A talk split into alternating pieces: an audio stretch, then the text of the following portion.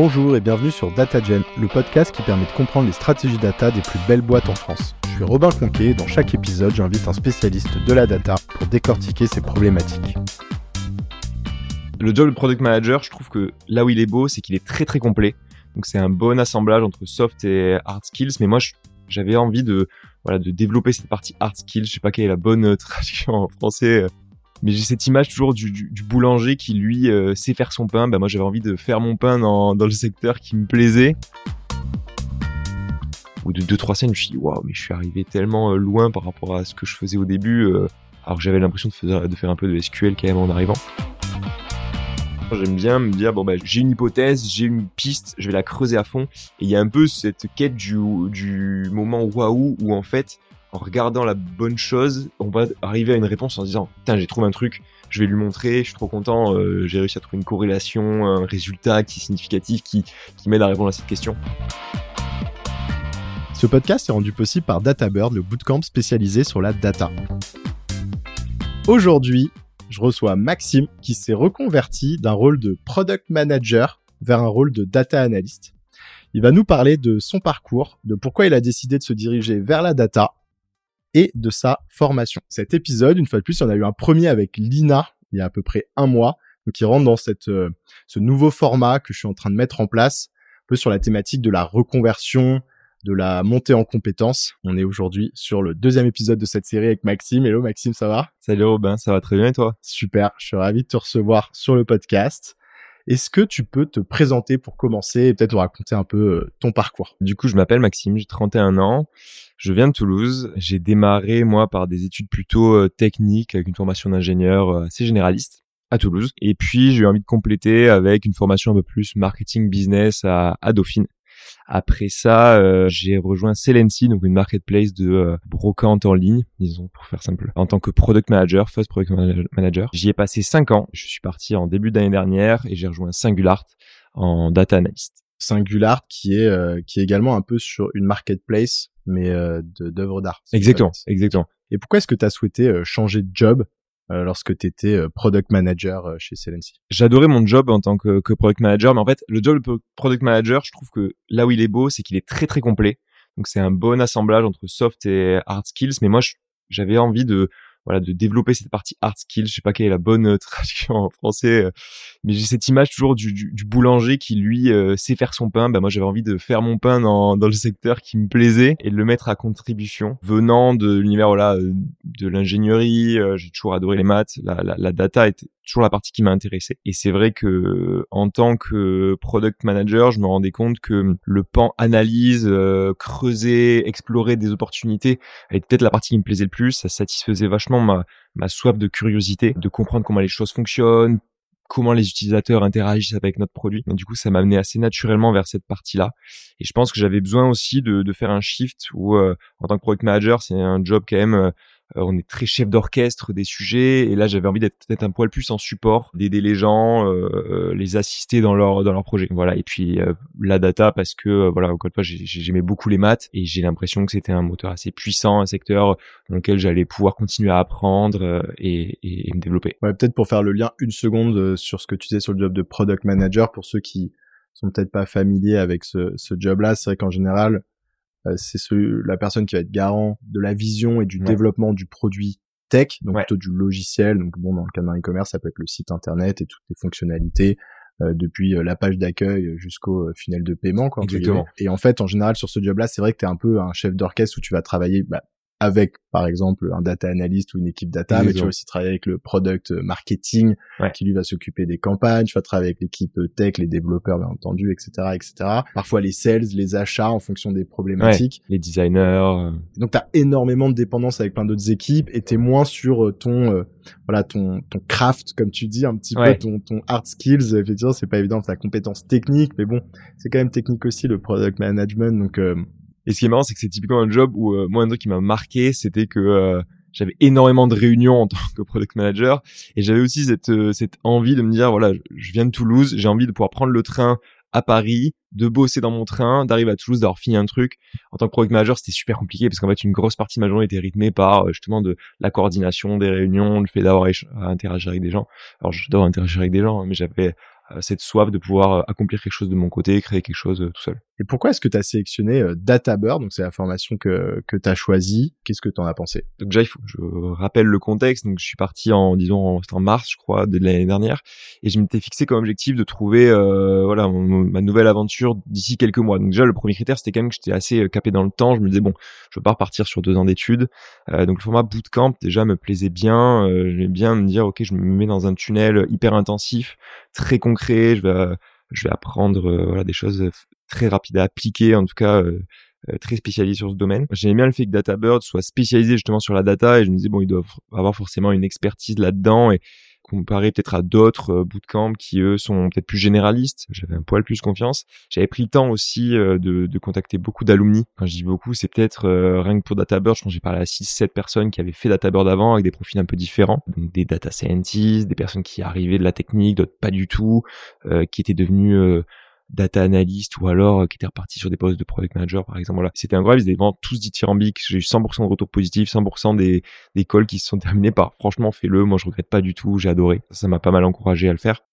Ensuite j'avais fait un j'ai la chance vrai de, de travailler avant avec des data analysts d'avoir une idée euh, assez concrète de, du job. Et donc je savais que je voulais aller vers ça. Et du coup j'avais pas mal échangé notamment avec le data analyst de Celency euh, donc mon ancienne boîte et en lui disant bah, voilà tu me connais euh, à ton avis qu'est-ce qu'il faut que je rajoute à, à mon arc pour que euh, je puisse devenir data analyst? Et donc on avait fait un peu une liste de lui aujourd'hui ce qu'il utilise au quotidien ce qu'il peut faire de, de, moi un bon un bon data analyst. Et du coup on avait listé justement toutes les compétences les langages SQL Python R qu'il fallait que je commence à maîtriser. DataBird, je pense, pour moi, c'était celui qui avait la meilleure, euh, le meilleur bagage, en tout cas sur l'étagère, le meilleur, euh, euh, le bagage le plus complet. Notamment, il y a beaucoup de, de bootcamps qui sont data science. Comme moi, je savais que je voulais faire de la data analyse. Bah, à l'époque, finalement, il y en avait assez peu qui se démarquaient dans ce domaine-là. et donc, DataBird était, était, était, clairement le numéro un. Ouais, c'est vrai que c'est en train un peu de bouger, mais c'était les premiers à avoir pris un peu le contre-pas de la data science, c'est dire bah non, nous on fait pas des data scientists, on fait des data analystes. Ouais. À une époque où c'était vraiment le tout début je, vais aller dire de la hype autour de la data analyse. Alors, c'est plus qu'à l'époque, il y avait vraiment une grosse hype autour de la data science et les gens qui voulaient aller vers la data et qui euh, découvraient en même temps un peu le monde de la data se disaient plutôt ouais, il faut que je fasse data scientist, c'est le job du 21e siècle, etc. Et donc eux, le fait qu'ils aillent un peu en, contrepas de ça, c'était assez ballsy entre guillemets, si tu ouais. excuse l'expression. Et du coup, euh, pour conclure, t'en as pensé quoi euh, Enfin, est-ce que c'était à la hauteur de ce qu'on t'avait vendu? Est-ce que t'as, t'as, je sais pas, t'as peut-être des, des, moments de la formation qui t'ont marqué, dont tu pourrais nous parler, euh, où tu as vraiment senti que tu t'en mettais plein la tête, euh, je sais pas. Moi, j'en garde un super bon souvenir. En plus, euh, alors, mis à part tout le côté euh, professionnel, c'était une super expérience. On l'a fait, j'ai plus les mots en tête, je crois que je l'ai fait de mai à fin juin. Il était super beau, l'endroit était super agréable, on avait un groupe génial.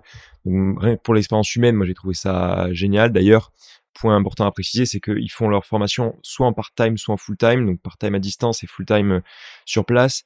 Mais je me suis dit, heureusement que j'ai pris le format sur place. C'est génial de retrouver un peu le côté euh, classe. Euh, on se retrouve tous ensemble en physique.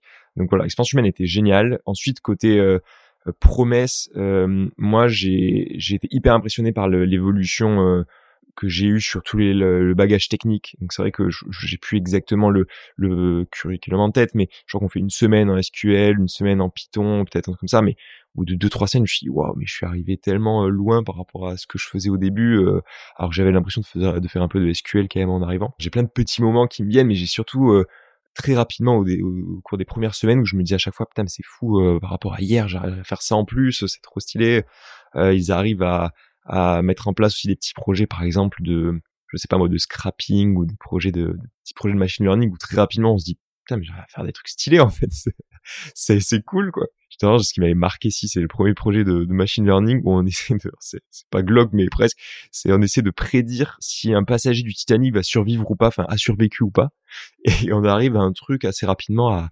80% de de précision. Je me dis, c'est dingue. c'est, c'est, trop marrant qu'on arrive à faire ça. Donc ouais, ouais, très, très bon souvenir. Euh, ok, trop cool. Bah, en tout cas, on dirait que le, la passion de la data t'a piqué, euh, ça se sent euh, en t'écoutant.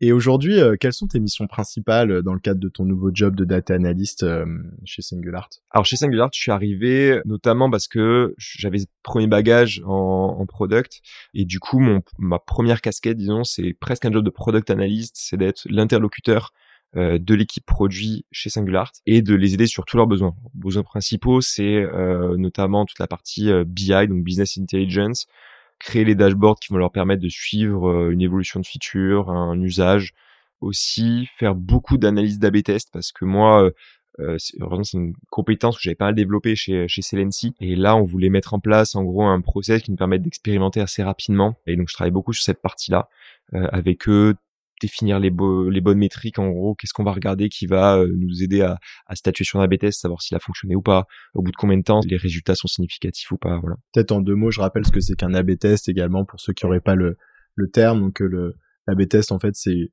une analyse très liée effectivement au produit où on va tester en général deux versions euh, d'une même fonctionnalité ou d'une même page euh, en parallèle.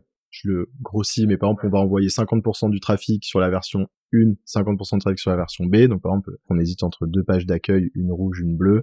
Et en fait, on va laisser tourner ça pendant plusieurs semaines. Donc, ça dépend des volumes qu'on a. L'idée, c'est d'avoir assez de volume pour être statistiquement fiable. Et à la fin du test, eh ben, on va être capable de voir si euh, les personnes de la version A ont plus euh, converti ou ont plus réalisé l'action qu'on voulait euh, analyser et on va être capable de choisir la, la version du coup, qui, a qui, a les meilleures performances. C'est ça. et après, j'ai quand même une casquette un peu plus généraliste, c'est-à-dire que mon rôle, c'est aussi d'être en support auprès de toutes les autres équipes, donc tous les autres besoins d'attaque, beaucoup des de demandes pour de la de l'aide à la prise de décision. Donc, euh, on voudrait aller sur tel marché, on voudrait voilà, on a lancé une nouvelle offre, est-ce qu'elle marche ou pas Donc ça, ça c'est aussi une bonne partie de mon quotidien. Et à côté de ça, il y a une partie un petit peu différente que j'appellerais analyse stratégique, c'est des grandes questions qu'on se pose. Par exemple, un sujet en ce moment, c'est est-ce que il y a des typologies de photos sur les œuvres d'art qui vont aider l'utilisateur à mieux se projeter sur l'œuvre et in fine à mieux convertir. Euh, voilà, et donc ça, c'est des sujets euh, qui peuvent prendre plusieurs semaines, plusieurs mois. On se pose des grandes questions. Bon, ben comment je vais pouvoir répondre à cette question-là? Et puis, euh, et puis on creuse. Quels sont les éléments sur lesquels tu sens que la formation t'a aidé? T'as parlé un petit peu de chaque semaine, t'apprenais des éléments en plus. T'as quand même dit qu'au début, tu touchais un petit peu de SQL en arrivant, que t'avais acquis dans ton job de product manager probablement. Mais là, voilà, si tu devais mettre l'accent sur un, deux ou trois éléments peut-être en rapport avec des activités que tu as fait depuis que tu es chez euh, SingulArt Quels sont les éléments vraiment euh, que, que, tu peux faire maintenant que tu savais pas du tout faire avant SQL, effectivement, je, suis passé de, euh, disons, 1 à 100. euh, après Python, je, je connaissais pas du tout, et donc c'est vrai que ça ouvre un pan qui... alors je sais qu'ils le... Eux, ils adorent le mettre en avant, et aujourd'hui, ils sont un peu déçus que ça fasse pas partie majeure de, du quotidien d'un data analyst. Par contre, je trouve que ça permet de faire l'extra mile, c'est-à-dire qu'aujourd'hui ça m'a permis de faire des, c'est-à-dire ça me permet d'aller au-delà de ce qu'on attend de moi, disons de manière basique. Je trouve que j'ai pu mener certaines missions euh, grâce à ce qu'on euh, ce qu'on m'a appris en Python. Je sais pas moi faire un scrapping alors que euh, bon on pourrait très un freelance pour le faire, mais si on arrive à le faire c'est mieux. Et donc ça c'est vrai que m'a appris énormément. Disons que si j'arrive à l'englober, ils m'ont donné des outils que j'ai touchés, disons, j'ai survolé euh, bon, en Python, on survole pas, hein, on le fait quand même, quasi deux semaines de Python, hein, mais, c'est tellement vaste. Et ça me permet aujourd'hui de piocher parmi cette, euh, cet éventail de d'outils. Je pense pas par exemple à Dataiku pour la partie machine learning, analytics. Euh, moi, j'avais déjà fait pas mal de Google Analytics, mais quelqu'un qui l'a pas fait va, va, le voir en partie. On apprend aussi comment fonctionne Tag Manager. Donc, bah, si on arrive dans une boîte on sait pas faire de tagging, bah, ça nous permet de le faire. Je vais pas tous les citer, mais en tout cas voilà, on, on, a un éventail d'outils et donc finalement il suffit d'aller, on sait qu'ils existent, il suffit d'aller piocher dedans quand on, si on en a besoin. Et après, euh, je pense que la, la, la, dernière partie, c'est euh, justement ce côté aussi euh, éveil sur euh, la réflexion data. Truc qui m'a marqué, c'était, euh, bah, moi je viens de donc de, je fais SP maths, je finis comme d'ingénieur. Bah là j'ai aussi fait des révisions de maths sur de la statistique. On avait, euh, je sais plus combien de temps en statistique, ou je sais plus si je pendant la préformation. Mais voilà aussi des révisions de maths simplement qui aident à à éveiller l'esprit data. Oui, parce que notamment sur des activités comme ça auxquelles tu faisais référence tout à l'heure d'AB test où tu compares des des résultats sur euh, sur deux tests différents. Euh, là, on est vraiment dans la statistique, donc c'est utile de revoir un peu les bases. Euh, comment tu fais un, test statistique qui est fiable avec les bons volumes, etc., etc. Exactement. Ok, hyper intéressant. Est-ce que tu as une recommandation de contenu à partager que tu as trouvé particulièrement adapté justement pendant cette cette reconversion? Ouais, alors moi j'ai saigné le, s'appelle le Tower Data Science sur Medium, du coup qui rassemble tout un, ensemble de publications sur le sujet de la data. Ça peut être hyper appliqué. Euh, moi je trouve encore des articles sur des, des problématiques que je rencontre sur BigQuery, donc l'outil euh, SQL de de Google, mais aussi des grands sujets sur des modèles de data science, des modèles de machine learning. La plupart des, des contenus sont en anglais, mais en tout cas je pense qu'on peut trouver euh, énormément de contenu sur euh, tout ce qui peut nous intéresser. Donc c'est vrai que je l'avais pas mal, euh, je l'avais pas mal utilisé et un contenu un peu plus terre à terre, si je peux le qualifier comme ça. C'est une chaîne YouTube qui s'appelle StatQuest et qui rappelle justement pas mal de basiques mathématiques, statistiques, qui a énormément de, de vidéos sur la p-value notamment. Je recommande à fond. C'est quoi la p-value? La p-value, c'est l'indicateur qui va nous permettre justement de euh, déterminer lors d'un A/B test notamment euh, est-ce que notre résultat est statistiquement viable ou pas, quelle euh, marge d'erreur je vais me tromper, quelle marge d'erreur je vais avoir, etc. Qu'est-ce que tu aimes dans la data? Je pense qu'en numéro un, c'est euh, ça serait de bien comprendre les choses. J'ai une curiosité naturelle qui, euh, je pense, qui est débordante. J'étais un fan de C'est pas sorcier étant petit. Bah, disons que c'est mon évolution naturelle. Euh, Aujourd'hui, j'adore être capable de comprendre les choses en mettant les mains dans le cambouis. J'aime beaucoup aussi à quel point, bah, moi, en comprenant les choses, je peux aider des gens qui ont besoin que je prenne le temps de comprendre certaines choses pour euh, pour les épauler. Donc je un peu, un peu support que je trouve hyper intéressante. Où tu vas plus en profondeur euh, des choses quoi. Ouais. Parce que tu vois quand t'es product manager, t'es quand même euh, t'es très transverse, tu couvres aussi beaucoup de sujets, tu parles avec beaucoup de gens dans l'entreprise presque un peu chaque semaine. Ouais. Donc c'est je pense ça tu vois ça peut aussi nourrir une grande curiosité Là, la diff, c'est peut-être qu'en tant que data analyst, c'est un peu plus séquencé dans le temps parce que tu rentres beaucoup plus en profondeur sur chaque sujet. Ouais. Donc c'est une forme de curiosité un peu différente. Je sais pas si tu vois ce que je veux dire. Si, complètement. Moi, effectivement, j'aime bien me dire bon bah j'ai une hypothèse, j'ai une piste, je vais la creuser à fond. Et il y a un peu cette quête du moment waouh où en fait, en regardant la bonne chose, on va arriver à une réponse en se disant, putain, j'ai trouvé un truc, je vais lui montrer, je suis trop content, euh, j'ai réussi à trouver une corrélation, un résultat qui est significatif, qui, qui m'aide à répondre à cette question. Ouais, j'aime bien, j'aime bien cette recherche-là. Quel conseil tu donnerais à quelqu'un qui souhaite se diriger justement vers un poste plus euh, technique, euh, comme tu l'as fait? Bah déjà, bon, peut-être dire, dans tous les cas, toutes les reconversions sont possibles et même si moi, effectivement, j'avais un petit bagage de départ, je pense qu'on peut, si on a l'envie et un peu la, la nature, on, tout le monde peut y aller. Mais le majeur conseil que je donnerais, ça serait de me dire que Aujourd'hui, ce qui fait un data analyst, disons, c'est tout ce bagage de, de, compétences. Ce qui fait un très bon data analyst, c'est pas une mauvaise analogie avec le bon chasseur et le mauvais chasseur, mais euh, ce qui fait un très bon data analyst, je pense, c'est d'avoir un bon recul sur les choses et un bon esprit critique. Donc je pense que mon conseil, ça serait vraiment de développer cet esprit critique pendant euh, des formations comme DataBird. On n'a pas forcément le temps parce qu'en fait, on va très vite et on ingurgite un maximum de choses. Mais il faut toujours essayer d'aller un tout petit peu plus loin, prendre du recul sur ce qu'on est en train de faire parce qu'en fait, la data, c'est vachement bien, mais on peut un peu s'y perdre, ou en tout cas la data peut dire tout et n'importe quoi. On peut regarder euh, quasi la même métrique sous deux angles différents et avoir des résultats différents. Donc je pense qu'il faut être très critique envers ce qu'on est en train d'analyser et ouais avoir ce recul sur les choses parce que c'est ça la vraie valeur qu'on apporte, je pense, au reste des équipes en tant que data analyst. Bah écoute Maxime, on arrive sur la fin euh, de cet échange. Merci beaucoup en tout cas d'avoir partagé euh, ton expérience et ta passion naissante pour la data. Je te dis à bientôt. À bientôt, merci. Merci d'avoir écouté cet épisode. Si vous souhaitez soutenir le podcast, vous pouvez m'ajouter sur LinkedIn, puis liker et commenter les posts que je fais chaque semaine pour présenter les épisodes. C'est ce qui m'aide le plus à faire connaître DataGen. Merci et à bientôt